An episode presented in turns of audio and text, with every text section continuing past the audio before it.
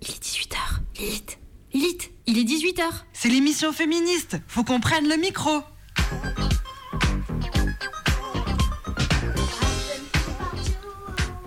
Bonjour. Vous Bonjour, êtes bonjour. toujours sur Radio Canu 102.2 et à l'écoute pour l'heure prochaine de Lilith, Martine et les autres, l'émission féministe bimensuelle. On partage ce créneau du vendredi avec Interlope, qui est une nouvelle émission qui remplace On n'est pas des cadeaux et qui commencera à la rentrée. Aujourd'hui, nous sommes le 17 décembre et c'est la journée internationale de lutte contre les violences faites aux travailleuses et travailleurs du sexe, organisée depuis 2003 en mémoire des TDS assassinés et pour la lutte contre la stigmatisation engendrant ces violences. D'ailleurs, il y a en ce moment même un rassemblement Place de la Comédie à Lyon. TDS, prostituée, pute, escorte, accompagnante et accompagnant sexuel, tous ces termes sont parfois mélangés, confondus ou utilisés à mauvais escient. Et il nous semble important de pouvoir les redéfinir ensemble en cette journée de soutien et de lutte. TDS est un terme qui est apparu en 2009 à l'occasion de la création du STRAS, le syndicat du travail sexuel créé par des travailleurs du sexe lors des assises européennes de la prostitution qui se tenaient alors à Paris la même année. L'objectif de ce terme était d'élargir le terme prostituée et surtout de casser la vision de la prostitution comme étant de l'exploitation uniquement. En effet, il y a beaucoup d'imaginaire, d'érotisation et de mépris du travail du sexe dans une société majoritairement abolitionniste qui pénalise le client depuis 2016. Abolitionniste ou abolo, c'est considérer que la prostitution serait forcément subie, que vendre des prestations sexuelles, ça constitue uniquement une violence pour les personnes concernées, qui seraient donc systématiquement des victimes. Il est indéniable que certaines personnes ont subi et continuent de subir des violences et sont soumises contre leur gré à la prostitution, mais il y a aussi des TDS dont c'est volontairement le travail, et dans ce cas, oui, on parle d'un travail, d'un choix de disposer de son corps librement contre une rémunération. Aujourd'hui, nous parlerons alors des expériences plurielles et de leur singularité, des classes sociales dans le travail du sexe, de l'aspect juridique, de la violence et de la santé. 46 ans après l'occupation de l'église Saint-Nizier ici à Lyon, retour et chronologie sur les évolutions et les changements pour les TDS. À cette occasion, nous avons l'immense plaisir de recevoir Nadja pour cette émission qui va répondre à nos nombreuses interrogations. Nadja, bonjour. Est-ce que tu veux bien te présenter à nos auditeurs et auditrices? Euh, oui, bonjour, je suis euh, Nadja et je suis euh, travailleuse du sexe de rue essentiellement. Ok, et ben merci et bienvenue à Lilith Martine et les autres. Et du coup, c'est parti pour une heure d'émission. Il y, a des- il y a- il y a le même échelon d'exploitation pareil, parce que l'ouvrier qui est en bas, en bas chez Berlier, il est exploité par 150 personnes avant d'arriver en haut. Alors, de toute manière, l'exploitation, elle n'est pas exclusive à la prostitution. L'exploitation, c'est une exploitation de la société, c'est pas une exploitation de la prostitution. Moi, de toute manière, je dénonce complètement c'est ce matraquage de la fille sous prétexte que c'est pour atteindre la proxénète, c'est pas vrai. L'État, l'État se donne bonne conscience de mat- pour matraquer les prostituées de dire que c'est pour avoir les proxénètes. Et c'est tout. Bah, on est tous d'accord Non, les gens ne comprennent pas dehors. Et les gens devraient comprendre que si un jour on, on nous trouve bras dessus bras dessous avec un mec, bon, c'est pas parce que c'est un proxénète, c'est parce que c'est un gars qui nous plaît. Peut-être que demain il nous plaira plus. Bon, ça, tant pis pour lui. hein. Mais de toute façon, c'est parce qu'il nous plaît. Un point, c'est tout. Maintenant, il est évident que si ce gars il gagne 200 000 balles par mois, que moi j'en gagne 300 000, si on met notre cagnotte en commun, il est évident qu'automatiquement il va profiter plus ou moins de l'argent que j'aurais gagné. Mais moi, de toute façon, toutes les bonnes femmes qui sont mariées, qui foutent rien chez elles, qui sont chez elles à rien foutre, tant mieux pour elles. C'est une politique qu'ils ont, ils ont, ont discuté ensemble entre couples. Mais que le bonhomme travaille et ramène de l'argent. Ou de toute façon, moi je connais des personnes mariées, légitimement, les gens honnêtes, dont le bonhomme n'a jamais foutu de sa vie parce que c'est un- il n'a pas envie de travailler. La bonne femme va travailler. Bon, ben c'est elle qui entre le ménage. On pose jamais de questions pour savoir comment ça se fait que le brave homme ne travaille pas. Du moment qu'elle fait une- une- euh, un travail honorable. Alors je suis désolée, la prostitution n'est peut-être pas honorable, mais c'est quand même un travail et un métier. Et de toute façon, l'honorabilité, on sait ce que ça vaut, on, on se demande où elle commence et où elle finit. C'est sûr. On vient d'écouter un extrait du documentaire de Carole Roussopoulos qu'elle a fait en 1975 et qui s'appelle Les prostituées de Lyon parlent. C'est un documentaire qui donne la parole à des prostituées qui ont occupé l'église de Saint-Nizier dans le centre de Lyon pour un mouvement de mobilisation assez historique dans, l'histoire des mobilisations des, TDS, sur laquelle on va, on va revenir un petit peu. Euh, moi, je, je vous conseille vraiment la lecture d'un article du sociologue Lilian Mathieu qui s'appelle Une mobilisation improbable, l'occupation de l'église Saint-Nizier par les prostituées lyonnaises, dans lequel il, analyse un petit peu euh, cette mobilisation en se posant la question finalement de bah, qu'est-ce qui l'a rendu possible en fait? Qu'est-ce qui a fait que ça a pu exister à ce moment-là et à Lyon? Alors, cette histoire, on peut peut-être commencer à la raconter à partir de 1972, puisqu'en 1972 à Lyon, il y a un gros scandale politique qui éclabousse euh, la police et aussi le milieu politique local, en mettant en lumière les liens entre la police des mœurs, des politiciens et puis des réseaux de proxénétisme. Euh, c'est un gros scandale qui a de lourdes répercussions sur les travailleuses du sexe à l'époque. Sur plusieurs plans. Le premier, c'est que d'abord, on va fermer les hôtels de passe, qui étaient les espaces où les travailleuses du sexe travaillaient, euh, ce qui les contraint à se redéployer sur l'espace public, avec du coup une dangerosité bien plus importante. Et ça, c'est vraiment un élément très important contre lequel elles vont tout de suite se mobiliser. Et puis, ça se traduit aussi pour elles par une répression très accrue, assez arbitraire et violente euh, contre l'ensemble d'entre elles. Donc, elle prend différentes formes, cette répression. C'est des procès-verbaux, ça s'appelle comme ça, où une, travailleuse du sexe dans la même journée peut se prendre cinq procès-verbaux euh, par le même policier ou différent. Euh, donc, la verbalisation arbitraire, la garde à vue, les amendes, des peines de prison carrément pour certaines d'entre elles, et puis aussi une répression fiscale, puisque pour certaines d'entre elles, elles vont recevoir des avis d'impôts basés sur des revenus un petit peu arbitrairement imaginés, et rétroactifs sur 5 ans, donc de très très lourdes impositions.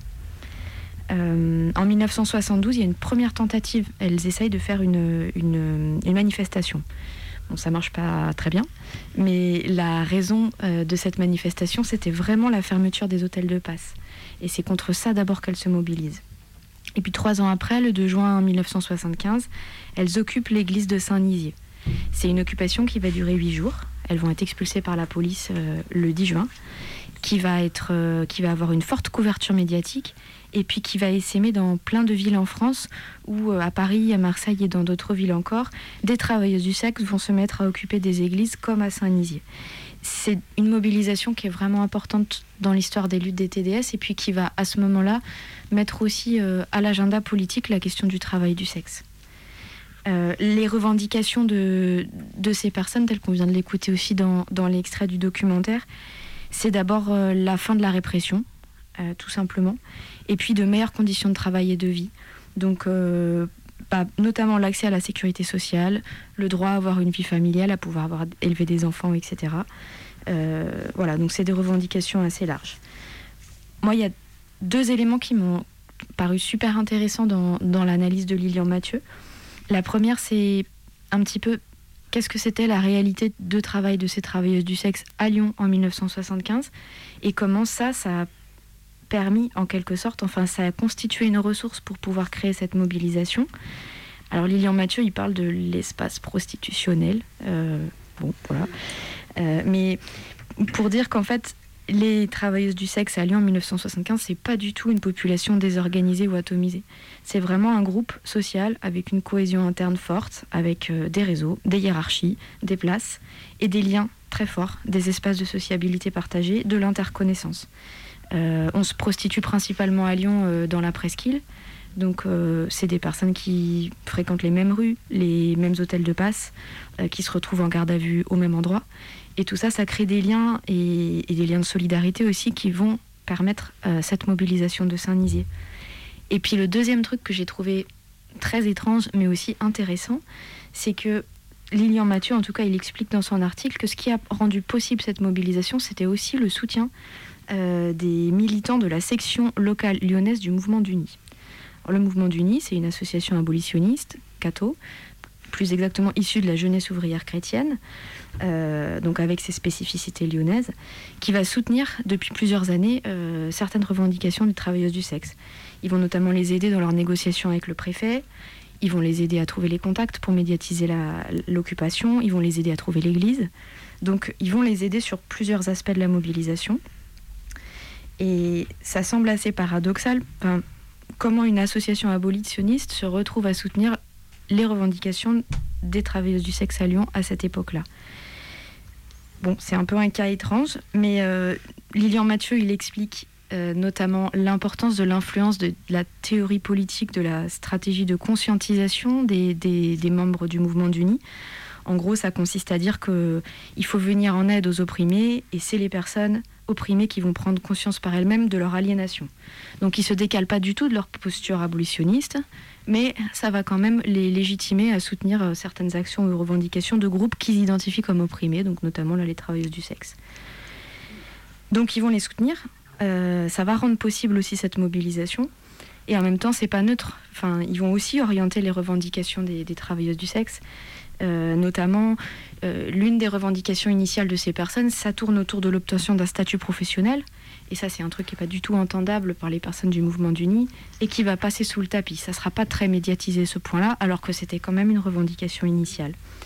Donc finalement, c'est un peu l'histoire d'une sorte d'alliance un peu contre nature entre deux groupes euh, qui ont des intérêts très différents, mais qui à ce moment-là et à cet endroit-là vont, bah, va rendre possible quand même une mobilisation qui, bah, qui a fait date et qui encore aujourd'hui euh, reste très importante euh, dans l'histoire des, des mobilisations des travailleuses du sexe.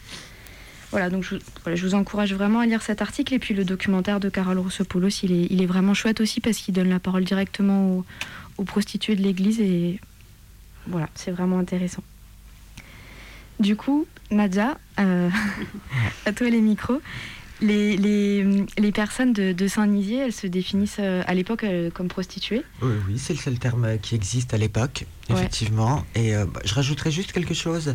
Le mouvement d'Uni, en fait, c'était les seuls à pouvoir s'occuper des personnes prostituées avec un, un service social en fait euh, bien précis. Euh, sinon, on était quand même taxé de ben, proxénète hein, du coup. Voilà, donc. Euh...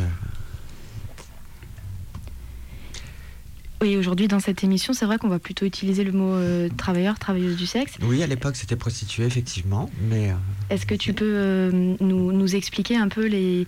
Est-ce que tu peux nous définir ces mots et nous dire un peu qui, qui, qui utilise quoi? Quelles sont les différences? Euh, quelles sont les différences? Alors, euh, en fait, euh, bah, prostituée, si tu veux, bon, travailleuse du sexe, c'est un mot qui est récemment, euh, enfin, qui est nouveau, on va dire, euh, comparé à l'histoire. Euh, voilà, moi je l'utilise euh, pour moi. Euh, des collègues l'utilisent. Euh, voilà, on, utilise, en utilise d'autres, mais euh, pour moi il est important. Prostituée, ça, ça génère, euh, enfin c'est, euh, ça traîne, je veux hein, euh, quelque chose de, de sale, de ci, de ça. C'est tellement connoté depuis tellement longtemps. Euh, Enfin voilà, c'est un grand, grand voile de merde hein, quand même euh, euh, dans tout ça. Et voilà, donc on a décidé de changer ça. Et en fait, bah, travailler du sexe, ça veut dire aussi, au-delà de ça, revendiquer aussi des droits sur le travail, parce que bah, ne l'oublions pas, c'est un travail.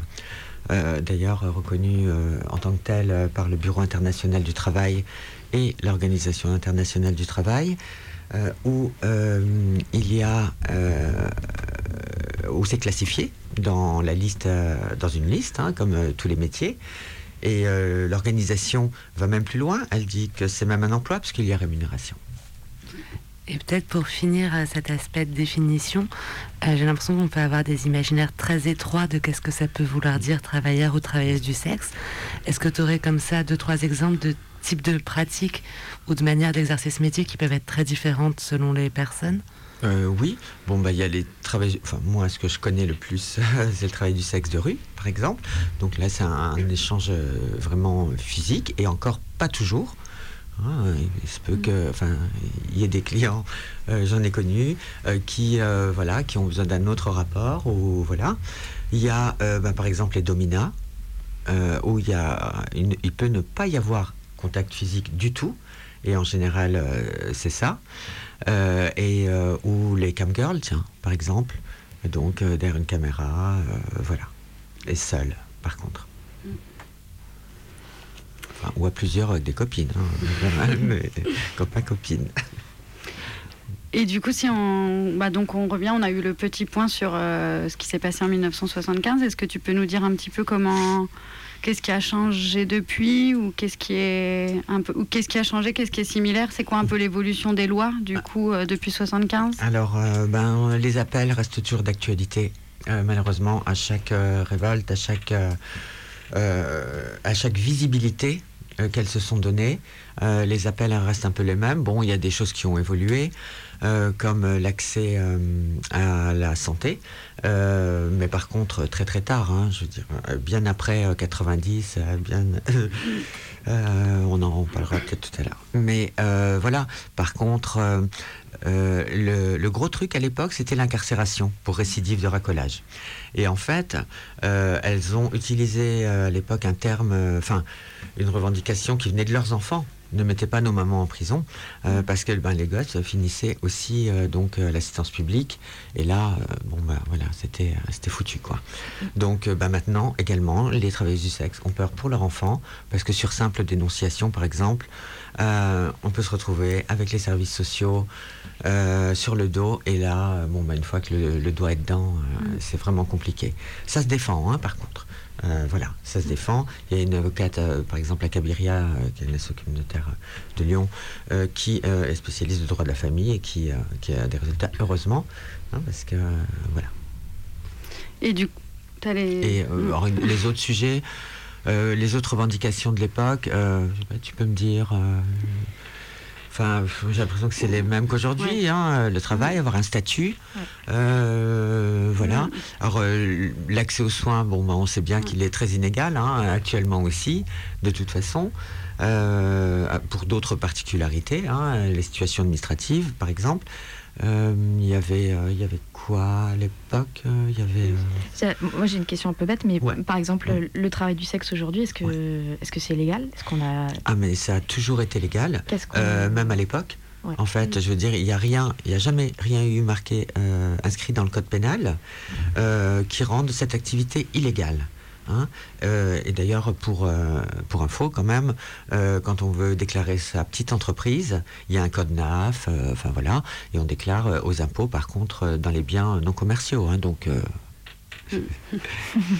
Et du coup, c'est comment c'est Est-ce que quand même c'est un peu encadré en France? Est-ce qu'il y a des lois et c'est lesquelles? C'est très encadré. C'est un cadre répressif, la France. Euh, en fait, c'est un cadre répressif, euh, justement, par toute cette parole euh, abolitionniste, hein, qui est la seule écoutée. par les gouvernements successifs. Hein. Après, gauche-droite, le centre, enfin bon, bref, en travers et, et dans d'autres, c'est la même chose. voilà, ce sont des lois répressives, que ce soit le racolage à l'époque ou moi quand j'ai commencé, voilà, avec les PV. Euh, effectivement, beaucoup. Euh, voilà. Et maintenant, en fait, euh, bon, une espèce de charge pénale. Enfin, on nous l'a vendu comme une charge pénale inversée, mais en fait, bon, qu'il l'est pas du tout. enfin, il y a toujours un cadre très répressif pour les personnes. et, c'est toujours ces lois répressives une fragilisation accrue mm. des personnes, toujours. Quand tu parles de la charge pénale inversée, tu parles de la loi de pénalisation du client? Euh, Oui, oui, c'est ça, la loi 2016, euh, dite de pénalisation du client, hein, quand même. Parce tu peux nous dire un petit peu, du coup, ce qu'elle ce qu'elle dit, cette loi? Euh, Oui. Alors, cette loi, c'est la loi contre le système prostitutionnel. Hein. Mm. Bon, tous ces mots. voilà. Le système prostitutionnel. Et en fait, on pénalise donc l'achat de services sexuels. voilà. Alors, euh, bien avant euh, que cette loi soit votée, euh, de toute façon, on, a, on avait averti, alors que ce soit les organisations de travail du sexe en France et même des organisations internationales, ou nationales de la dangerosité pour différentes raisons, bah, la sécurité, au niveau sanitaire également. voilà, en fait, c'était c'est une loi dangereuse. Et ça se traduit comment en fait du coup cette loi euh, bah, Ça se traduit... Euh, Concrètement ça génère mhm. quoi? Ça génère quoi? Alors je, je, veux juste revenir sur un truc avant. Euh, c'est que en fait, bah, un exemple. En 2019, et ce sont les chiffres, heureusement, hein, du, parcours de sortie par le mouvement du Nid, hein, 9 clients verbalisés à Lyon, contre 7800 amendes pour stationnement ou euh, trouble à l'ordre public euh, des personnes euh, du sexe. Donc bon ben tout est dit. je veux dire, avant la répression, le recollage, c'était voilà, on se le prenait par devant, ben là on se le prend par derrière. c'est du non dit et en fait on en est là quoi. On, entend aussi souvent, mais peut-être qu'on en reparlera dans les enjeux sanitaires, mais que la loi de pénalisation des clients, elle fait aussi que les personnes, elles euh, travaillent de plus en plus, et aussi peut-être toutes les lois font qu'elles travaillent de plus en plus loin, qu'elles ont moins accès aux associations, etc., et que du coup, elles, peut-être elles prennent plus de risques. Est-ce que c'est quelque chose qu'on peut voir, oui? Bien sûr, ben, comme euh, tu le disais, euh, Marie, je crois, ça? Avant, elles étaient dans la presqu'île. Hein, de toute façon. Mm. Ensuite, elles ont été bon, bah, reléguées à Perrache, dans le sud de Perrache, à Confluence, euh, puis à Gerland, dans des zones bon, bah, où la nuit, il n'y a rien, et euh, certaines même maintenant bah, sur les routes nationales, euh, très isolées. Mm. donc voilà, puis on nous repousse, repousse, repousse. de toute façon, depuis, bah, depuis cette époque, hein, il y a le rapport Pinot en 75, où il y a une phrase qui est, qui est complètement géniale. Hein, euh, complètement actuel, mm. euh, où euh, déjà il dit ça. Hein, c'est le dernier rapport, hein, je crois, ministériel. Si, si je, comprends bien. Mais ouais, c'est ça, en 75. Et en fait, tout est déjà là. Donc, on sait, on sait depuis l'époque, cette dangerosité, de toute façon, à être éloigné des centres-villes, invisibilisé. Et euh, moi, je, enfin, une des revendications, ben, je pense de beaucoup, c'est euh, la euh, réintroduction, on va dire, dans l'espace public des travailleuses du sexe. Ok, ben, merci pour ce petit point. On enchaîne avec une petite musique.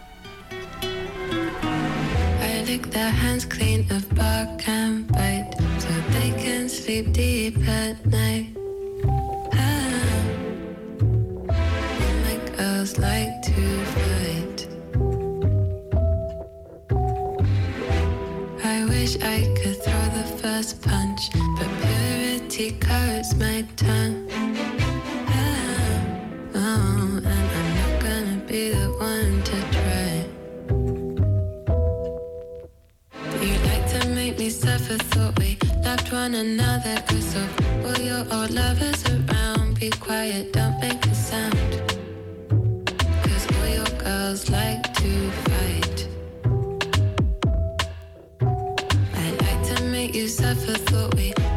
another.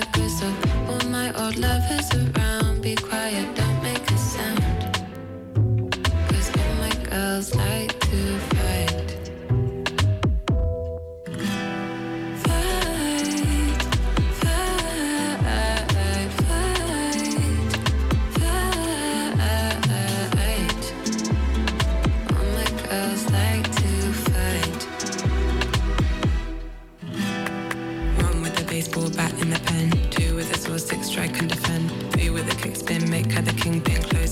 when she's counting to ten. Four with the bullseye shot, five with the flare when the target's hot.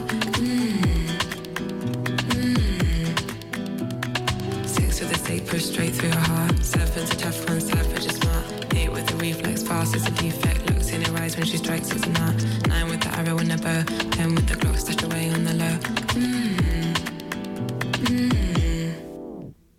You like to make me suffer, thought we loved one another cause of all your old lovers around. Be quiet,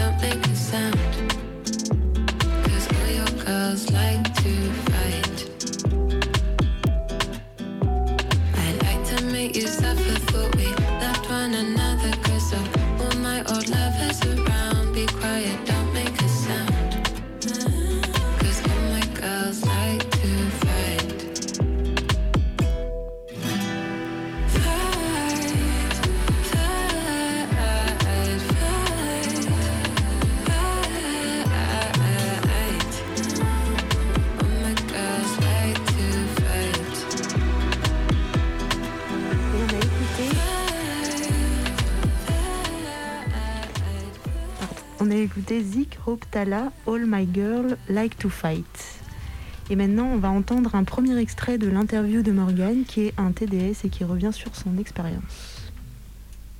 Je m'appelle Morgane, j'ai 30 ans et euh, je suis TDS depuis 5 ou 6 ans maintenant, 5 ans je crois.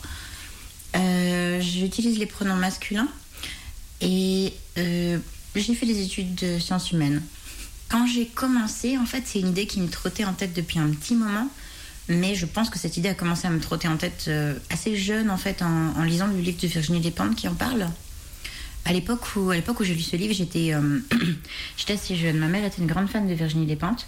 Euh, j'ai compris plus tard qu'elle comprenait pas très bien les propos, mais en tout cas, on avait tous les livres de Virginie Despentes à la maison, dont, euh, dont The King Kong Theory. Je devais avoir 12 ans quand j'ai lu ce livre. Du coup, j'ai, demandé plus ou moins à ma mère, mais pourquoi tout le monde se prostitue pas Ça a l'air un super bon plan. ma mère m'a expliqué que euh, en fait, c'était absolument horrible de se prostituer et que je comprendrais plus tard. J'ai pas réellement compris plus tard, mais j'ai passé 7 ans en couple avec un homme hétéro et monogame. Du coup, la question s'est beaucoup moins posée. Euh, après l'avoir quitté, la question s'est à nouveau posée. Donc j'ai demandé à une amie à moi. Elle m'a expliqué un petit peu tous les trucs pratiques, tous les conseils de sécurité de base. Euh, on a un petit peu parlé aussi de comment, comment on peut, peut ou pas se sentir par rapport à ça. Et euh, j'ai commencé, euh, j'ai commencé quelques semaines après. Mais pour parler du premier client que j'ai conscientisé comme client, je me souviens qu'en l'occurrence, je savais pas comment j'étais censée m'habiller. Et je sais que c'est une question qui revient extrêmement souvent. Du coup, j'ai beaucoup plus performé la féminité que je ne le fais actuellement, ou même que je ne l'ai fait assez rapidement par la suite, en voyant à quel point c'était pas nécessaire. J'ai été chez lui, ce qui, est, ce qui est assez courant parce que genre, souvent les premières fois tu le fais en déplacement. Euh, j'ai été chez lui euh, et il s'est rendu, il s'est rendu compte que, que j'étais débutante. Je crois même que je lui ai dit. Enfin, je me souviens plus exactement, mais en tout cas, il s'en est rendu compte.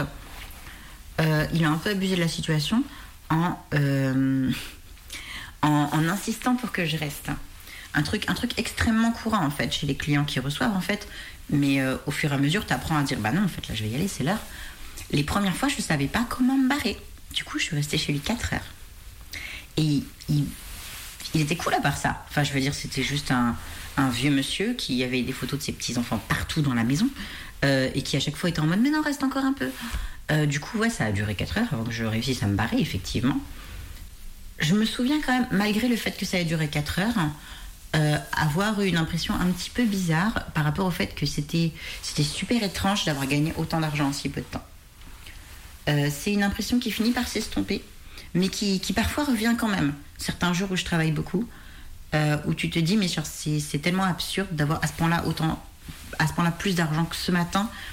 Euh, c'est d'autant plus, c'est une impression d'absurdité qui, revient régulièrement dans le travail du GDS, en particulier quand tu as des clients avec qui ça se passe bien ou qui restent vraiment pas longtemps. Parce que quand tu as des clients avec qui ça se passe mal, tu comprends très bien pourquoi tu as été aussi bien payé. Euh, même tu te souviens, tu, ça t'explique pourquoi tu as aussi bien été payé la veille, alors que la veille, ça s'est très bien passé. Mais quand ça se passe bien, tu as l'absurdité qui revient. Et, euh, et des fois, tu te dis juste, euh, est-ce que, l'argent a vaguement un sens Ou est-ce que vraiment tout ça ne tient, ne repousse sur rien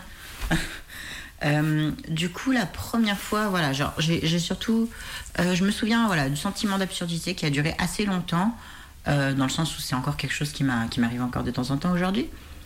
Euh, et, voilà, ce truc de ne pas savoir comment, partir en fait. Il y a plusieurs, plusieurs trucs qui sont assez courants quand tu commences le TDS hein, et qui tournent tout en fait au- autour du fait de savoir poser des limites. Euh, donc ça peut être, ça peut être euh, ne pas oser demander l'argent en arrivant. Il y, a, beaucoup de gens qui commencent qui n'arrivent pas à demander l'argent en arrivant. Et moi-même, ça a été mon cas pendant un an. Ou alors bah, qui ont du mal à dire non à certaines pratiques en fait. Ça a aussi été mon cas à une époque. Tu peux pas te permettre en fait euh, de euh, de ne pas réussir à apprendre à poser ses limites. Et je pense qu'il est possible effectivement qu'une grande partie, enfin pas que ça, hein, mais je pense qu'il est possible que si jamais tu n'arrives jamais en fait à, faire ça euh, et que tu, tu conserves en fait une certaine vulnérabilité par rapport aux clients qui exagèrent, dans leurs demandes, il est possible que ça impacte en fait la manière dont tu vis le TDS et que tu le vives de plus en plus mal en fait. Après, euh, après, il n'y a pas, il a pas que ça dans le fait de mal vivre le TDS, Euh, mais je pense qu'il y a aussi ça. Et clairement, euh, moi j'ai senti que plus le temps passait et mieux j'arrivais à poser mes limites. Quelque chose qu'on observe d'ailleurs à peu près chez toutes les TDS qui, font ça sur la durée. Et j'ai senti aussi que ça, ça avait joué dans ma, dans ma qualité de vie au travail, si on peut dire.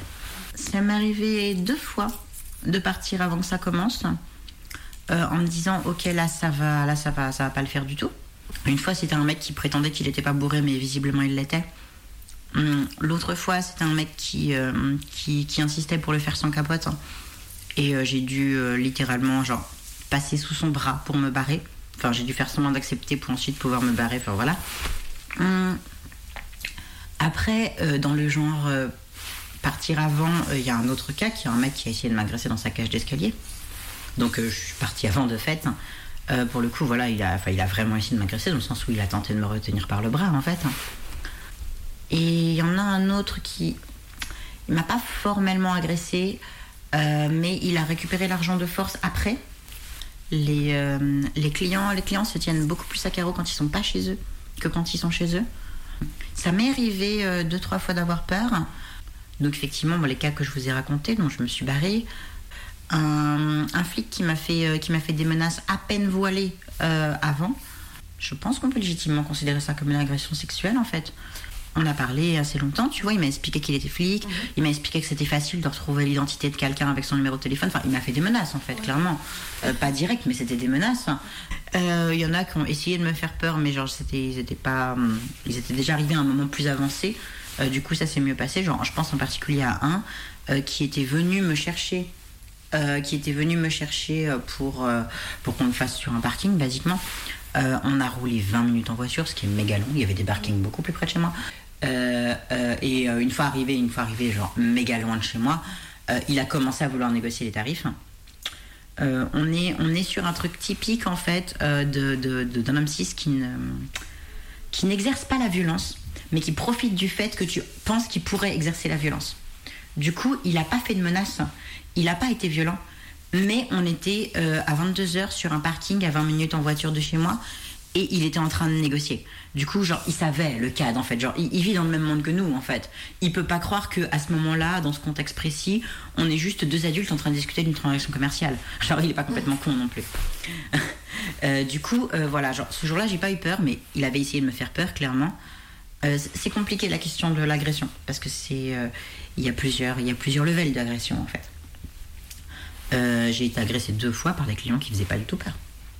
genre en l'occurrence, les deux fois, il s'agit de, il s'agit euh, la première fois d'une, la deuxième fois, la deuxième fois d'une relation euh, sans préservatif, alors que genre c'était explicitement, enfin genre c'était pas ok en fait, euh, en mode ah j'ai pas fait exprès de retirer la capote, enfin genre qui retire des capotes sans faire exprès, enfin. et la première fois, c'est plus compliqué. Je pense qu'il s'agit clairement de manipulation. En tout cas, en tout cas, voilà, il, a, il, a, il, a, il a insisté pour faire du sans capote. Et il a fait d'autres trucs alors que j'étais pas d'accord. Et euh, le truc euh, intéressant de cette histoire, c'est que les trois fois précédentes qu'on s'était vu, c'était un client charmant. Euh, du coup, voilà, c'était genre, c'était, voilà, ils, ils, sont pas tous inquiétants de prime abord. Hein. en particulier, en particulier, voilà, ceux qui insistent pour pour pour aller au-delà des pratiques que tu as acceptées, ils peuvent effectivement, en premier lieu, avoir l'air d'être des clients parfaitement ok. Euh, en tout cas, voilà, genre, je note quand même que genre, ça fait plus d'un an que je reçois. Et j'ai pas eu de, de vrais problèmes depuis que j'ai reçu. Euh, du coup, euh, genre vraiment, je pense que les clients, déjà, je pense que les clients qui ont l'intention d'agresser sont totalement au courant de ce qu'ils font. Après, c'est, un des positionnements politiques en fait qui considère que les hommes cis savent ce qu'ils font. Du coup, je pense que, enfin, genre, c'est pas une coïncidence que les, de ne pas avoir subi agression chez moi en fait. Euh, et effectivement que les agressions soient régulièrement en fait chez eux parce qu'en fait c'est là où ils se sentent en sécurité. Globalement quand on a un problème comme ça on reçoit beaucoup de soutien de ses collègues et très peu du reste du monde. J'ai très très peu d'amis à qui je peux discuter ces choses-là et en particulier à certains moments de ma vie euh, j'avais aucun ami proche à qui je pouvais parler des problèmes qu'il y avait dans le TDS euh, parce qu'en fait ils ne pouvaient pas les entendre en fait. Ben, en ce qui concerne le TDS on n'a pas beaucoup d'organisations. Euh, globalement, il y a le STRAS hein, qui est national. Euh, donc c'est un, syndicat TDS. Euh, et il y a d'autres associations qui sont plutôt des associations communautaires. Enfin, c'est comme ça qu'elles se définissent par rapport à la loi. C'est-à-dire que basiquement, elles, basiquement, elles, elles font plus du, enfin, du soutien matériel au jour le jour. Généralement, c'est des associations locales. Hein. C'est-à-dire qu'elles elles œuvrent que dans leur région. Il y a même une antenne de la CNT euh, qui, euh, qui fait partie des rares antennes qui se sont, euh, qui se sont mobilisées contre les affaires d'agression sexuelle. Donc c'est quand, quand même assez fier. Mais voilà, c'est la CNT TDS, c'est à Toulouse en l'occurrence. Et du coup, on vient d'entendre euh, un bout du témoignage de Morgane qui revient beaucoup ben, sur quand même des questions d'agression, des questions de précarité, des questions d'insécurité. Les métiers de travailleurs et travailleuses du sexe, c'est un métier qui est euh, risqué. Et du coup, je ne sais pas si tu as envie de rebondir dessus, Nadja, à la fois sur euh, ben, voilà, des risques qui sont aussi dus au fait que c'est un métier qui n'est pas reconnu. J'ai l'impression que le stress, il dit très fort que si c'était un métier reconnu, eh ben, il y aurait une partie des violences et une partie des risques qui seraient minimisés. Du coup, peut-être revenir sur ces risques qui sont spécifiques à ce métier-là et sur comment faire pour euh, s'entreconnaître, faire de l'entre-soi, comment faire pour faire collectif, s'entraider et peut-être euh, transformer euh, ces violences qui sont aussi dues à l'isolement en partie, en tout cas. oui, de toute façon, c'est très bien que lorsqu'on n'a pas de droit euh, dans la vie, euh, qui qu'on soit, je veux dire, eh bien, c'est une porte ouverte à beaucoup d'abus, euh, déjà. Donc, donc forcément, quand le Stras dit ça, ben oui, oui, je, rejoins. voilà, moi je suis aussi adhérente au Stras, mais effectivement, on peut voir ça avec d'autres minorités, par exemple d'autres groupes, rien à voir, des minorités sexuelles, c'est ça, où il y a eu des lois, des droits. Et alors, ça ne veut pas dire que ça n'existe plus, ces violences, mais on peut se saisir d'outils et on ne voit plus ça non plus d'une façon euh, récurrente, euh, non plus, voilà. il y avait eu beaucoup de questions là. bah, par exemple, on a cité euh, le Stras. Peut-être qu'il y a aussi des groupes plus informels? Comment est-ce que les travailleurs, travailleuses du sexe, ils arrivent à faire parfois collectif? Alors, ok. Euh, donc effectivement, il y a des organisations et associations. Euh, donc en tant qu'organisation, ben, il y a le STRAS et euh, on va dire la Fédération Parapluie Rouge qui regroupe toutes les associations communautaires en France, et, organisations et associations. voilà. ça déjà en France. Bon, c'est assez nouveau en France. Hein. Le STRAS, c'est 2009. Les associations communautaires, c'est bien plus loin. Euh, voilà. Et, euh, et euh, au niveau, par contre, ben, des violences, si je peux rajouter quelque chose, elles sont récurrentes, enfin quotidiennes.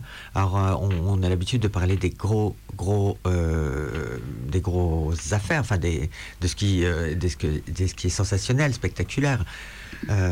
comme à Lyon, hein, depuis, ben, justement, depuis la loi de 2016, on a vu l'intensité et le nombre euh, d'agression euh, prendre, euh, enfin augmenter, mais considérablement, hein, avec ben, des mortes hein, quand même, à, Paris ici, des personnes lourdement agressées et donc ben, qui resteront handicapées à, à vie. par exemple. Et en fait, on oublie aussi toutes les petites violences du quotidien et elles sont euh, énormes. Hein. Les retraits de préservatifs, euh, les braquages, euh, ceux qui se font passer pour des clients et qui veulent récupérer la, la thune ensuite, donc ils savent très bien ce qu'ils font. Ce sont des agresseurs. Euh, voilà, ou euh, des... Euh, enfin voilà, de toute façon, ils pensent qu'on peut tout se permettre. Quand on stigmatise tellement mm. un groupe humain, quand on exclut tellement par les lois, on ne peut s'attendre qu'à ça. Hein. je veux dire, c'est un permis qu'on donne à tant de mm. gens pour ben, voilà, faire ce qu'on veut avec ces personnes qui sont de toute façon considérées ben, comme de la merde, quoi, déjà par... voilà, enfin on assiste on assiste mm. bien, on, enfonce les clous, quoi. Mm. Et concrètement, du coup, ces assauts et collectifs, est-ce qu'elles arrivent à pallier à minima Ou qu'est-ce qui peut. Est-ce qu'il y a des stratégies qui fonctionnent alors euh, oui, alors pallier, euh, oui, ça, dépend. Alors ça dépend du travail dont on parle, parce que j'ai écouté effectivement Morgane qui travaille en appartement, euh, qui est une chose complètement différente de la rue, par exemple. Euh, il y a effectivement euh, pour euh, ce qui fonctionne très bien pour les, les, escortes, hein, dont fait partie Morgane. en fait, il y a le projet Jasmine, qui est un programme contre les violences initié par Médecins du Monde. voilà, et ça c'est un outil complètement génial. Hein, voilà, et en fait c'est une application pour les travailleuses du sexe qui peuvent se faire parrainer par le STRAS ou même par le projet. Euh, directement et en fait euh, où il y a répertorié euh, ben, les, ou des numéros de téléphone ou des descriptions de personnes, ben, qu'elles soient dangereuses ou des personnes qui vous font perdre votre temps. Enfin bon, il y a plein plein de choses. euh, à ce niveau et qui peut être d'une aide précieuse, effectivement, quand un téléphone, quand on voit que quelqu'un a été euh, classé comme un, individu dangereux ou voilà, on, sait à quoi s'attendre. Donc il y, a, toujours ça qui, peut être mis en place. C'est un projet difficilement applicable à la rue en fait. Euh, parce que dans la rue, déjà, on n'a pas de smartphone. Parce que, voilà, on nous les pique. Et euh, donc, ça, c'est très compliqué. Et euh, mettre quoi? Un numéro de téléphone? Alors on nous dit oui, il bah, faut mettre la plaque d'immatriculation. mais bah, tu penses c'est facile. Là, mon boss, il fait, il fait noir. moi, je vais pas me mettre devant le client, enfin, à, le photographier. Ou lui, t'imagines bien, ou sa plaque d'immatriculation. enfin bon, c'est un peu délirant. C'est les flics hein, qui nous dit ça. Donc j'ai bien déliré, quoi. ouais. Euh, donc euh, voilà. Après, euh, les, stratégies, oui, elles existent. Alors je parle au niveau individuel déjà. Chacune a sa stratégie. Parce que chacune met en place des choses, chacune est, obligée de composer avec. je veux dire, une personne ultra nerveuse aussi, ou qui vous agresse, ou ça. donc, de toute façon, chacune d'entre nous a des stratégies. Il y a des choses qui sont qui valent pour toutes. Hein, euh, je veux dire, euh, voilà, au niveau euh, ben, où on met, ben, je sais pas, où on met son argent, où c'est où ça, enfin, on va pas en parler là, c'est sûr. Mais voilà, chacune établit des stratégies. de toute façon, c'est obligatoire parce que ça, effectivement, ça fait partie. Alors, ça n'est pas quelque chose d'intrinsèque au métier, enfin, quelque chose de euh, qui fait partie du métier, comme on nous le dit. Hein, mais c'est euh, par rapport au manque de droits, euh, bien évidemment. voilà. Et les associations, bah, bien sûr qu'elles nous aident à porter plainte. Il y a des services juridiques, il y a de l'accompagnement, il y a ce genre de choses.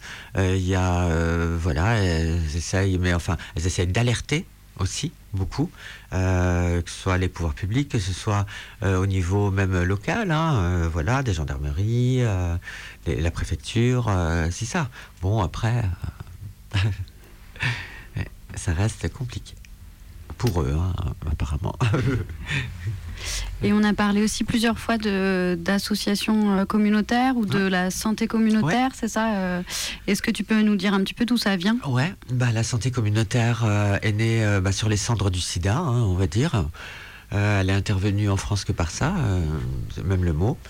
en fait, bah, c'est dans les années. elle est intervenue avec la création enfin la première association de santé communautaire, c'est le Bus des femmes, hein, qui répond à la recherche-action en 90 par euh, des personnes, enfin les personnes concernées mm. déjà. Euh, une sociologue, Anne Coppel, qui, qui avait été appelée par une de ces personnes, Lydia, enfin la, la chef de projet, hein, qui était donc travailleuse du sexe, euh, séropos et usagère de drogue, tox, comme on disait à l'époque. voilà, une des rares quand même à le dire mm. aussi. Et en fait, voilà, ça a commencé là et pourquoi ça a commencé là?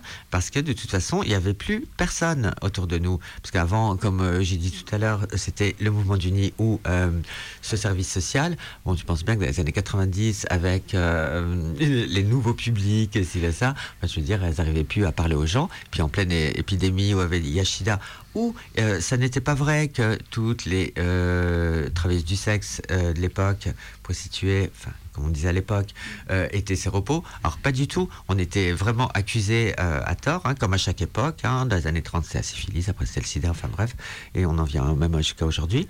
Euh, donc on était vraiment accusés à tort. Il n'y a, jamais eu de corrélation entre VIH et, et, travail du sexe, mais il y a eu aussi beaucoup de corrélation entre euh, ben, euh, injection ou euh, usage de produits et voilà, avec ce nouveau public qui arrivait sur le lieu de travail et qui était voilà. Donc ça c'était pour remettre un, cadre, pardon. Hein. Mais voilà, donc ça c'est la première et ça a donné lieu au bus des femmes, qui était la première. Et Cabiria, par exemple, ici, est né en 94. Alors Cabiria, le point fort dès le départ, c'est que c'est la première association de santé communautaire totalement inclusive. Euh, parce qu'avant, les personnes trans, on n'appelait pas ça comme ça. Hein. Les personnes trans euh, ou travestis euh, ne travaillaient surtout pas avec les femmes. Il y avait beaucoup de, choses d'incompréhension de ci, de ça. Et en fait, Cabiria était inclusive. Dès le départ. Et en fait, voilà, c'est, enfin, je veux dire, c'est le prisme sanitaire, et c'est ce pourquoi on existe encore et on est euh, admise en tant qu'association, c'est toujours ce prisme sanitaire. Parce que sinon, euh, on n'a aucune raison euh, pour eux d'exister. Enfin, je veux dire, voilà, alors, je ne sais pas si on peut remercier le sida, hein, mais voilà, c'est, c'est, par rapport au sida que voilà, la santé communautaire pour les travailleuses du sexe s'est mise en place. Et ce sont, je le rappelle, les travailleuses du sexe elles-mêmes qui a été quand même le premier groupe. Alors, je vous fais euh, juste une seconde. euh, qui a été le premier groupe euh, en fait alors de femmes à imposer le port du préservatif à une population hétéro de mecs voilà donc c'était elles l'ont fait d'elles-mêmes hein. moi quand j'ai commencé en 86 on le savait déjà hein. Les traditionnels les, enfin ce qu'on appelait les traditionnels les anciennes moi m'ont tout de suite euh, euh, informé de ça des bonnes pratiques en fait. Euh, voilà donc euh, mais ensuite on a été les grandes oubliées donc euh, bah, la réduction des risques hein, parce que sans droit la réduction des risques ben voilà c'est et puis répression là-dessus bon bah ça fait pas bon ménage Eh ben, ça me permet de donner euh, l'information qu'il y a un bouquin qui existe sur ce que tu racontes qui s'appelle euh, Le bus des femmes prostituées, histoire d'une mobilisation. Et euh, du coup, c'est un bouquin qui est hyper intéressant et qui revient Ouais. sur ce que tu racontais sur la recherche-action. Et il y a les extraits des lettres et euh, elles le disent hyper bien. Je trouve qu'elles, elles, en fait, en effet, elles mettent le préservatif depuis longtemps et qu'elles n'ont pas attendu qu'on vienne leur dire qu'il fallait. C'est, il est vachement bien ce Bah bouquin, oui, on le mettra en, en fait, on référence. les accusait, hein, comme euh, c'est dit euh, à l'époque, puis moi je l'ai vécu cette époque, d'être les réservoirs à sida, euh, parce qu'en fait, on, on les accusait de. Enfin, c'est par elles que le sida allait venir dans la population hétérosexuelle. hein, parce que tant que ça concernait euh, euh, les tox et les PD, euh, bon, ben, tout allait bien, ou si les putes avaient été qu'entre elles, euh, très bien. Et sur ces questions de santé, et vraiment en résonance avec ce que tu viens de dire, on a lu le dernier CQFD et il se trouve qu'il y a une chronique d'une personne, Isée Volupté, qui est travailleuse du sexe, dont on a envie de vous lire quelques extraits parce que ça fait complètement écho à ça. Alors je vous lis quand même la présentation. Isée Volupté est travailleuse du sexe. Elle est à la fois escorte, camgirl, réalisatrice et performeuse porno, porno féministe.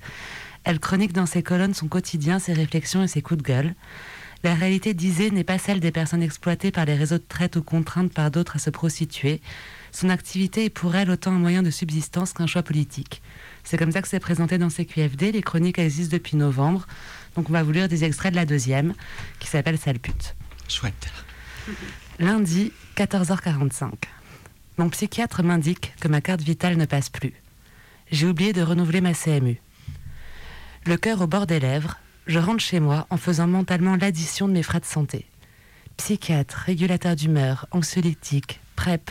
Alors là, je fais un tout petit aparté, juste PrEP, ça veut dire traitement préventif du VIH.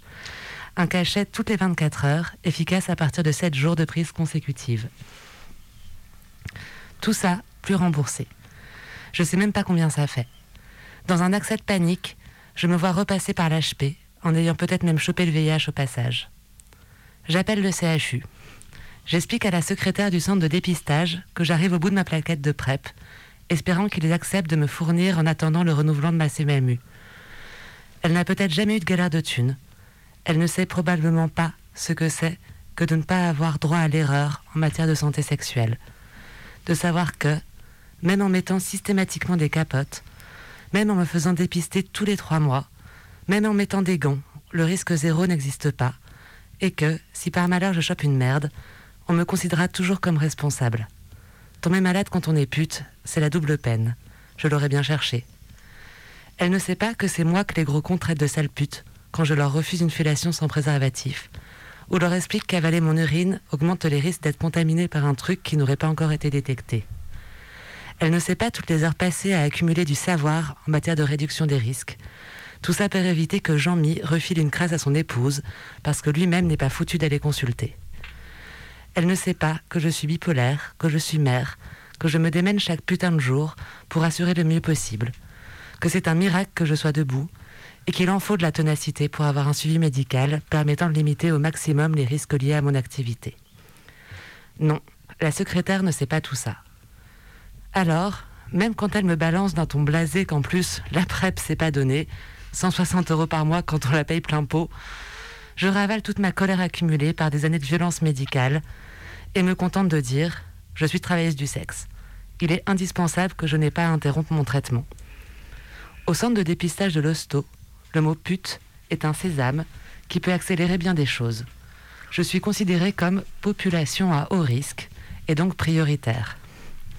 Normal quand on sait que l'activité prostitutionnelle se combine pour beaucoup avec pauvreté, difficulté d'accès aux soins, même quand on parle français, à des titres de séjour, à un domicile fixe. Normal quand on a compris qu'exercer une activité autant stigmatisée signifie pour beaucoup devoir se démerder seul pour trouver les infos, plutôt que de se résoudre à affronter le jugement de son généraliste. En matière de réduction des risques, ils ne sont pas trop mauvais à l'hosto. Ils ont bien compris, avec moi en tout cas, que c'était pas la peine de me faire la morale. Que leur taf, c'est de me donner les moyens de faire le mien. Et qu'à trop me faire chier, ils vont juste me perdre. Alors j'en profite pour faire un peu de pédagogie. Comment être plus TDS friendly? Commencez par traduire votre questionnaire anonyme en plusieurs langues. Et par pitié, enlevez cette question. Avez-vous déjà eu recours au service d'une prostituée? Arrêtez d'entretenir ce mythe selon lequel les putes seraient forcément plus sales que les 3, 6 ou 10 partenaires au cours des 6 mois précédents, quand vous êtes les premiers à reconnaître qu'une majorité de la population sexuellement active n'est pas foutue de choisir correctement une capote. Nous ne sommes pas plus irresponsables que les autres, et que le rapport soit tarifé n'y change rien.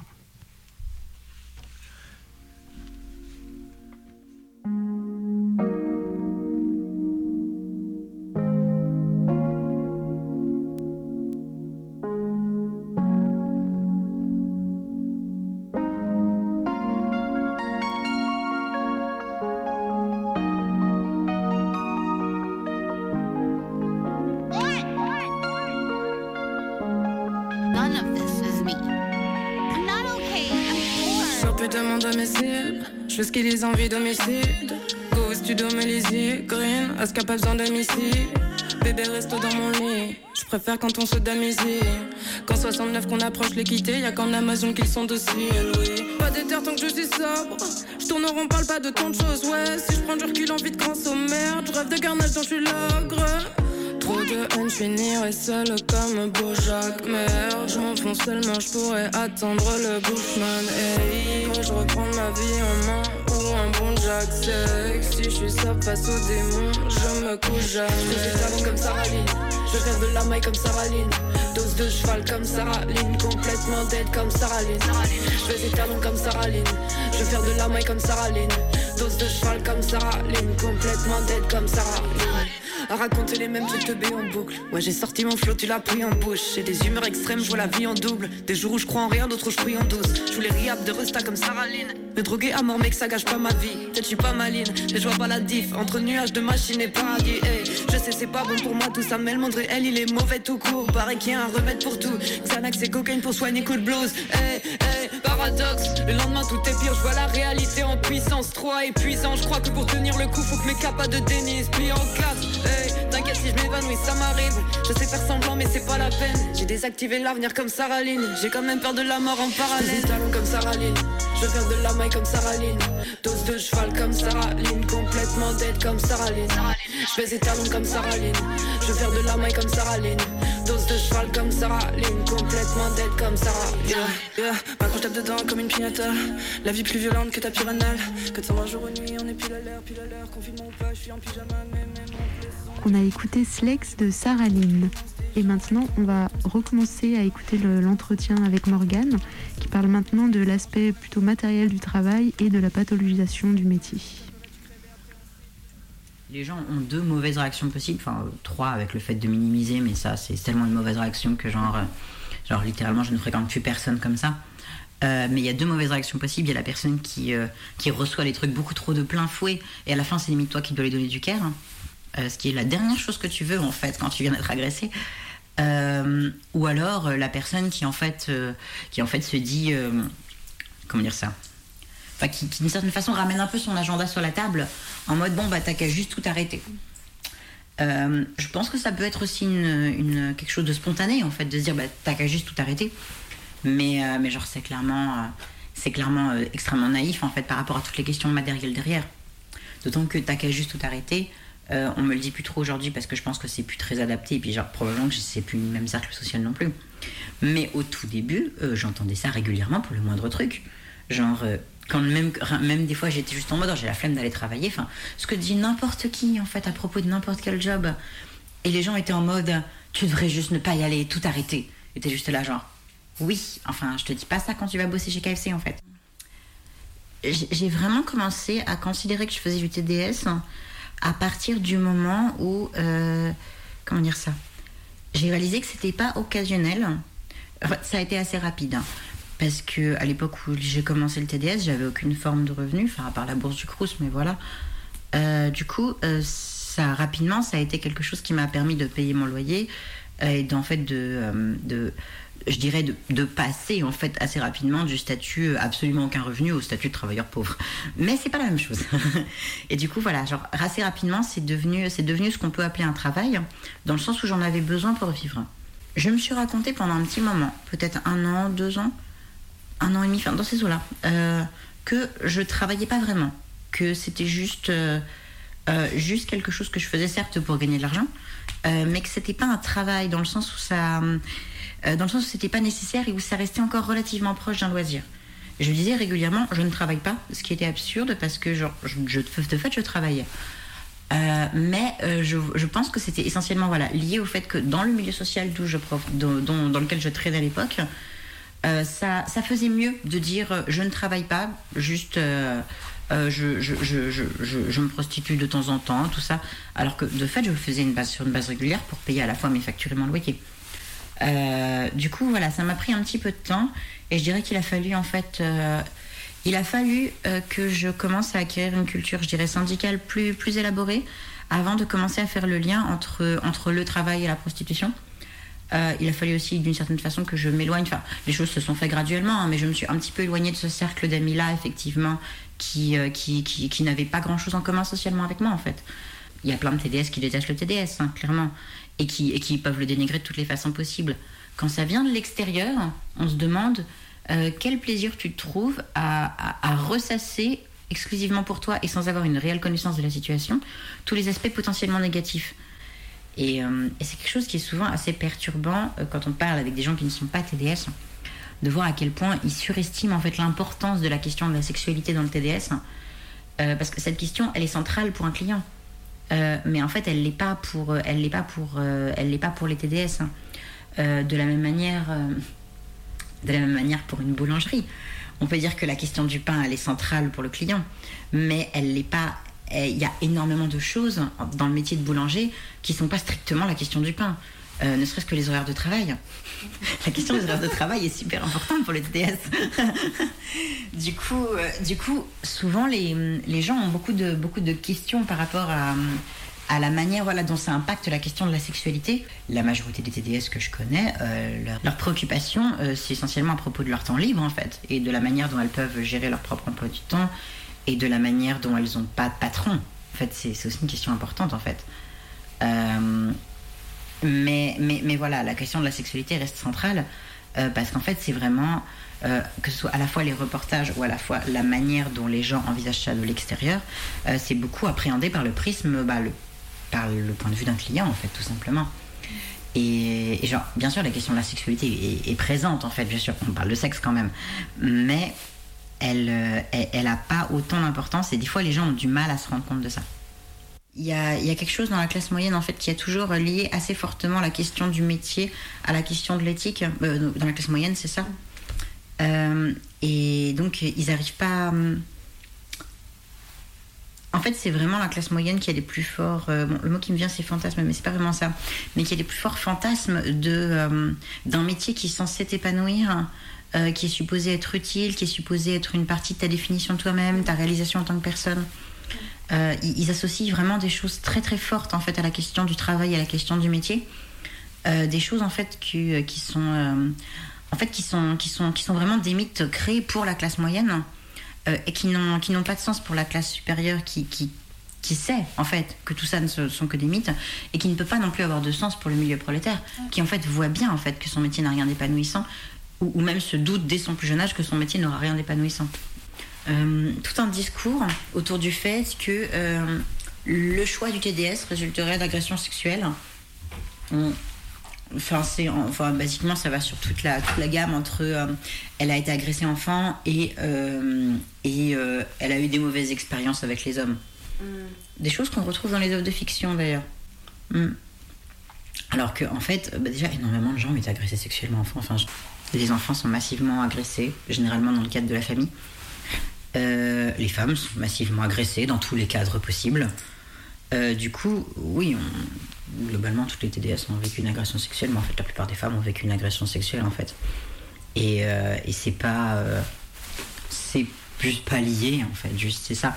Mais clairement, quand tu cherches, si tu cherches dans n'importe quel, quel corps de métier, tu peux trouver un énorme pourcentage de survivants d'agression sexuelle, en fait. C'est juste. C'est juste classique dans la société, enfin, au sens déprimant du terme, mais oui.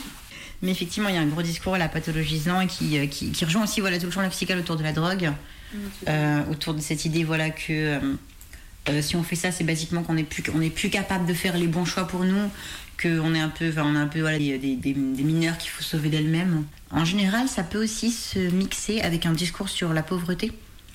Les pauvres aussi sont des mineurs qu'il faut sauver d'eux-mêmes et qui font jamais les bons choix. Et, euh, et- on peut parfois retrouver ça, voilà, cette idée que euh, euh, voilà, on est, on est des femmes dans une, dans une misère totale et que donc on n'est pas capable de faire les bons choix. Et, conséquemment, il faut nous empêcher de faire les mauvais choix. Cette idée, voilà, que, que basiquement, on- voilà, on est juste trop stupide en fait pour savoir ce qui est bon pour nous. Et que si jamais on pense que c'est pertinent de se prostituer, c'est la preuve en fait qu'on a été euh, trop abîmé par euh, la pauvreté, des mauvaises expériences avec euh, des hommes, un viol dans l'enfance, potentiellement n'importe quoi en fait. C'est bien la preuve en fait qu'on n'est pas capable de décider pour nous-mêmes. Et ce discours en général est beaucoup tenu effectivement par, par, des, par, des, par des féministes qui sont bien établies, qui viennent de la classe moyenne supérieure et qui effectivement en fait ne n'ont pas en fait besoin de réfléchir à ce qu'elles seraient prêtes à faire pour devoir travailler euh, parce que parce que parce qu'en fait elles ont toujours eu énormément de possibilités. Parce que ce que j'ai remarqué en fait euh, de euh, de mes amis prolos en fait je veux dire comme vous devez vous en douter mes amis prolos ne se sont pas tous massivement mis à faire du TDS après avoir entendu à quel point c'était un super bon plan. Mais souvent mes amis prolos sont plutôt en mode j'ai réfléchi et je ne pourrais pas le faire. Euh, alors qu'effectivement, euh, mes, mes, mes- amis qui sont, euh, qui sont dans la classe moyenne étaient beaucoup plus souvent en, en train de se dire genre, il y a quelque chose de fondamentalement pas bien. Et en fait, voilà, cette question, cette question qui en fait est soit sur la question de l'éthique, soit sur la question de, de à quel point est-ce que ça me ferait du, du mal, plus de mal que de bosser chez KFC ou d'autres trucs. Euh, elle, pour le coup, elle est vraiment fortement marquée socialement. J'aimerais que ce soit plus simple de pouvoir déclarer ses impôts sans qu'on ait en plus l'impression de se faire vraiment arnaquer. Donc, euh, quand tu commences à te renseigner sur comment déclarer tes impôts, parce que c'est quand même pratique d'avoir de l'argent à la banque et de pouvoir juste acheter des gros trucs sans avoir de complications,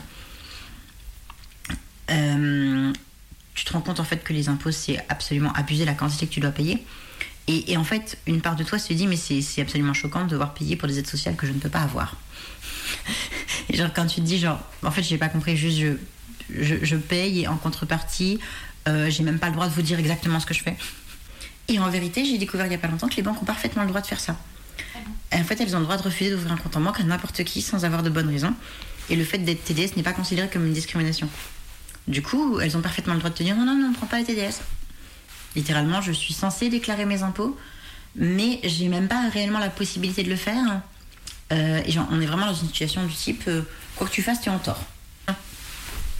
Du coup, c'est complètement absurde. Donc voilà, je pense que ce qui pourrait me changer la vie en bien, euh, ce serait clairement ça. En fait, voilà, je- la légalisation, ce serait pas mal. hein. Dis comme ça, tu vois. Parce que je réfléchis, mais ça va avec d'autres trucs, comme le fait de pouvoir facilement louer un appartement. De pouvoir facilement dire à la personne euh, écoutez, euh, moi je suis TDS, euh, peut-être qu'il y aura plus de TDS une fois que le patriarcat sera tombé, mais et moi on sait bien que c'est pas demain. mais c'est ça T'es là, genre bon, écoutez, genre peut-être post-révolution on n'aura plus de TDS, mais je vous propose on rediscute du loyer après ça. Et pour l'instant on en est là. Du coup, on vient d'écouter Morgane qui parle de pas mal de petites choses euh, dans cette euh, deuxième partie. Euh, Nadja, est-ce que tu as des choses sur lesquelles tu as envie de revenir? Ben oui, alors il y a quelque chose, effectivement, quand Morgane parle de sexualité, dans la tête des gens, voilà, c'est de la sexualité.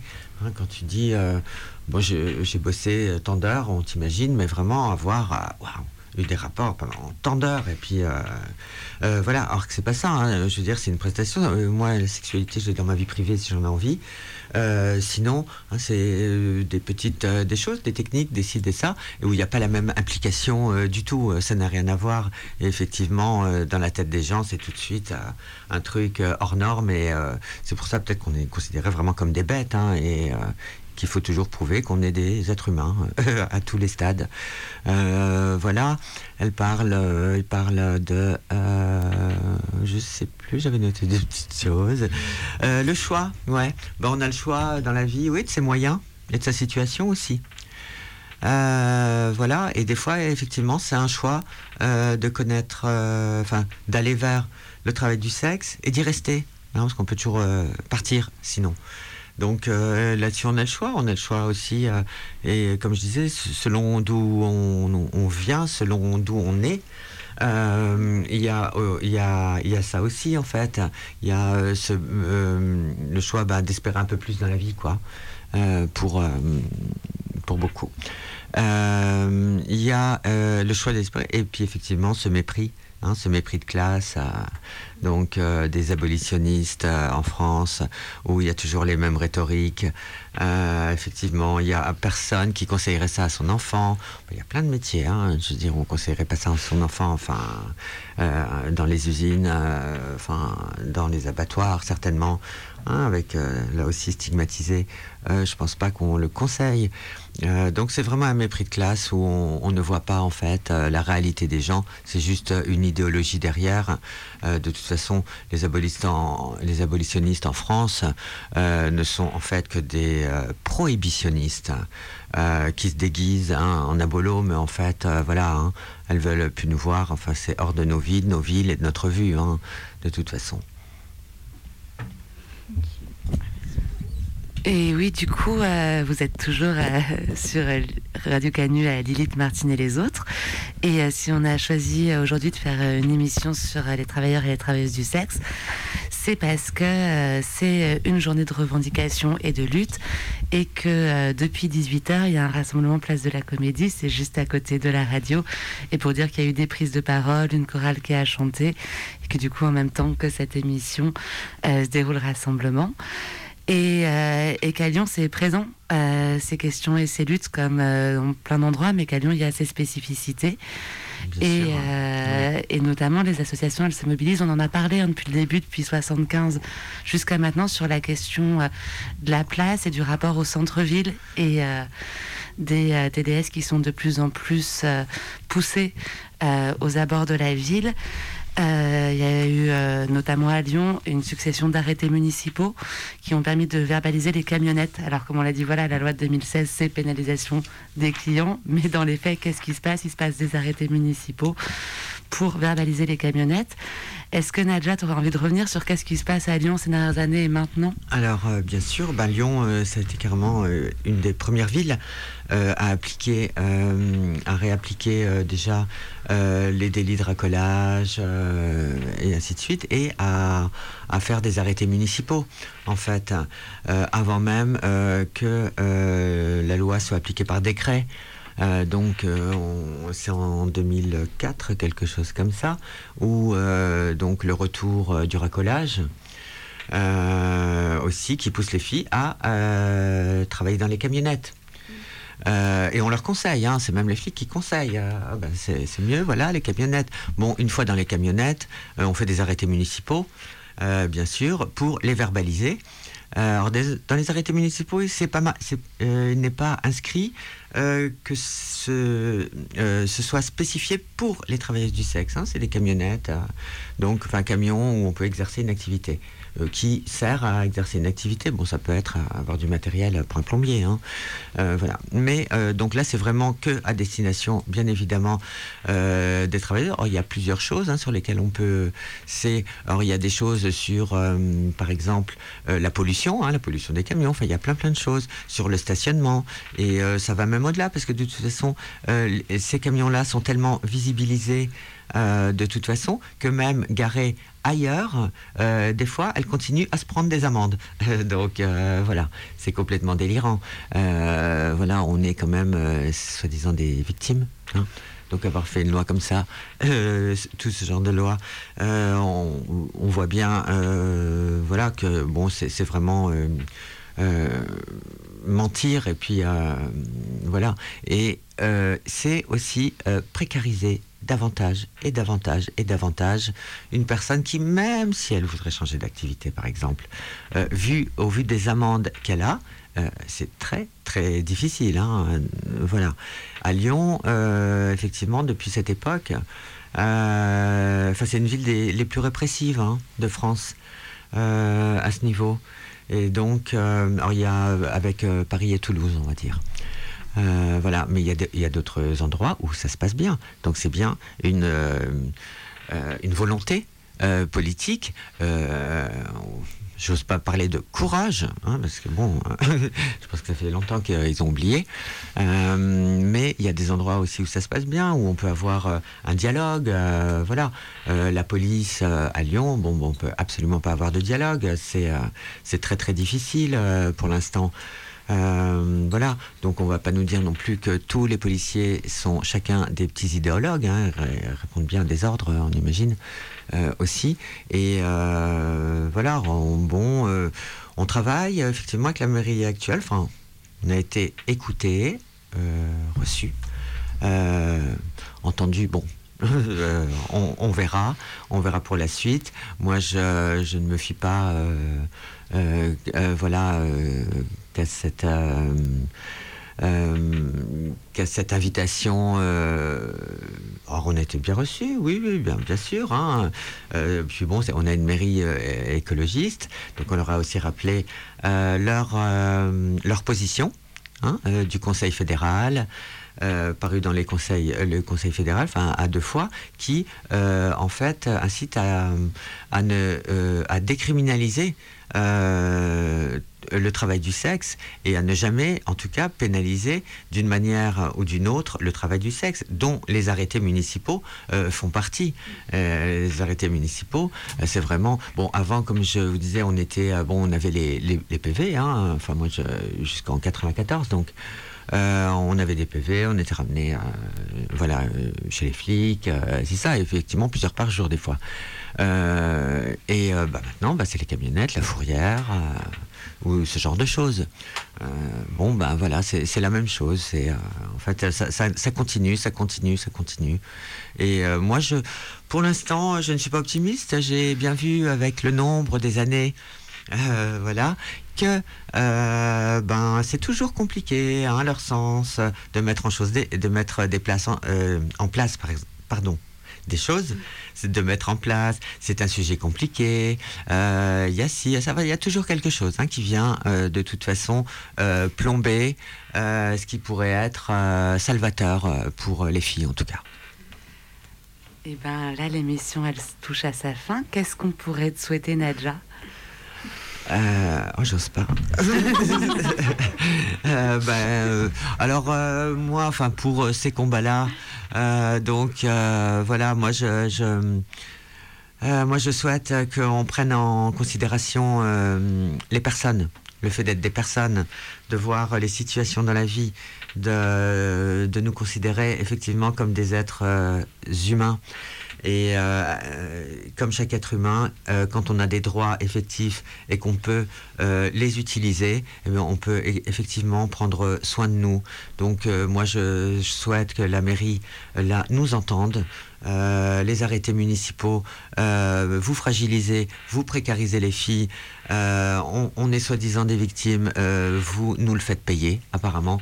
Donc voilà, bah, les abrogations des arrêtés municipaux, la décriminalisation aussi du travail du sexe, dont le deuxième article, je crois, sur les lois proxénétisme.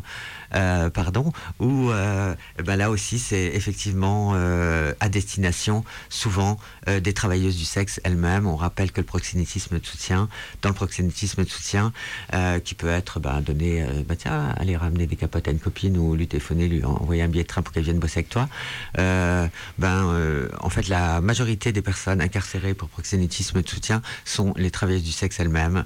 Donc, moi, ce que j'aimerais qu'on me souhaite, ben, c'est qu'on arrête cette hypocrisie.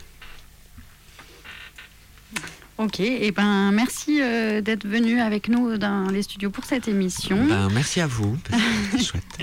Et euh, ben on se laisse en musique avec Dua Saleh qui chante Sugar Mama. C'était la dernière émission pour l'année 2021 pour Lilith Martin et les autres. Euh, c'est bientôt les fêtes de Noël, alors euh, bonne fête de Noël en famille pour les personnes qui retrouvent leur famille. Bon courage pour les personnes qui ne les retrouvent pas. Bon courage pour la solitude. Bon courage pour les oncles et pères euh, misogynes, mais aussi les frères et les cousins. Et à l'année prochaine pour toujours plus de lutte, de revendication et de révolution féministe. Merci à toutes. Faucets, in her sockets. Not used to girls with stringy hair. I like them in a bonnet. Super suds, not flossy. Skin not gleaming glossy. Slather soupy liquid on your legs because it's frosty. Persistent halitosis, perplexing braggadocious. Clunky, chunky, cladded, coupled with that new explosive. Critters always jibber jabber about her candy coaxing this kitty little wild kitten smell like sausage. That's nasty, that's gross. All them pineapples are hoes. That's nasty, that's gross. Why them pineapples are hoes? That's nasty, that's gross. Why them pineapples are hoes? That's nasty, that's gross. All them pineapples are hoes. Climbing up the rankings, attitude untamed, getting kind of popular among the local flagrants trampoline temptations, tugging at your patience, clipping at those turtle claws, luxury turned latent. Spread them legs like butter, squirting from your udders, creaming extra heavy, cause my head game extra gutter. Bitch, I'll never stutter, don't you ever mutter. Nothing about my people, cause I'll hit you with that da da da da da da da da. Da da da da